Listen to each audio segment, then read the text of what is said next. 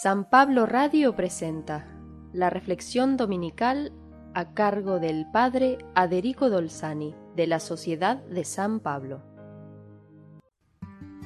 En nuestra preparación a la Navidad nos sigue acompañando Juan Bautista, ahora con sus dudas, cuestionamientos y preguntas desde la cárcel en la fortaleza de Maqueronte, donde estaba preso por orden de Herodes y el odio de su esposa Herodías.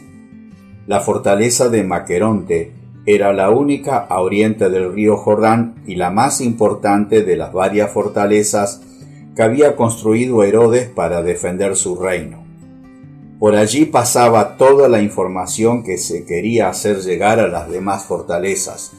Tenía grandes estructuras de defensa y para resguardo de tropas y animales, pero también hermosos palacios con todas las comodidades para el rey. Por el historiador Flavio Josefo sabemos que allí estuvo preso Juan el Bautista. Los arqueólogos han descubierto dos salas de triclinium o de fiesta, confirmando así lo que dice el Evangelio, que Salomé, la hija de Herodías, bailó en el cumpleaños de su padrastro, que lo agradó tanto que prometió darle lo que le pidiera, aunque fuera la mitad de su reino. Salomé fue entonces al triclinion o salón de fiesta de las mujeres para hacerse aconsejar por su madre y regresa con el pedido de la cabeza de Juan Bautista en una bandeja. El Evangelio de hoy nos hace conocer la situación de Juan poco antes de su martirio. Estaba en la cárcel, pero gracias al aprecio que le tenía Herodes, podía recibir las visitas y las ayudas de sus discípulos, que también lo informaban de todo lo que sucedía, y especialmente en lo que se refería a Jesús de Nazaret.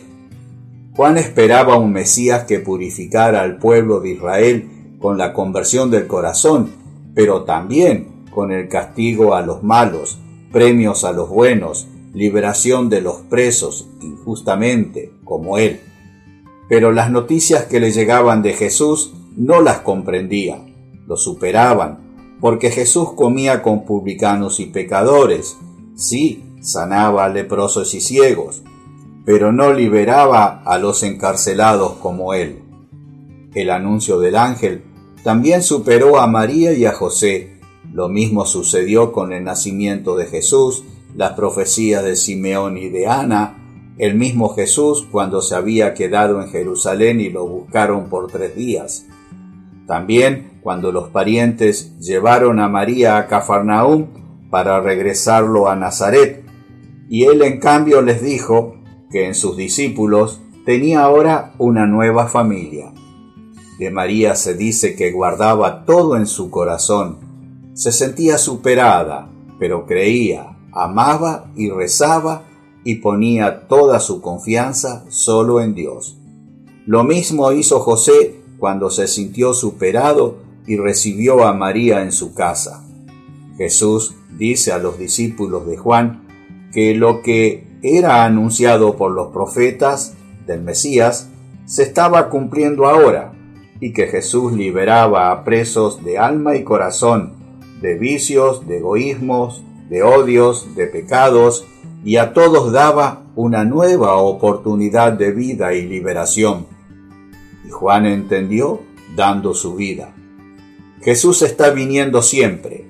Si no nos sentimos superados por sus enseñanzas, exigencias, milagros, presencia, es porque nos hemos construido un Dios a nuestra imagen y semejanza, un ídolo, algo tan propio de este tiempo de New Age y de neopaganismo.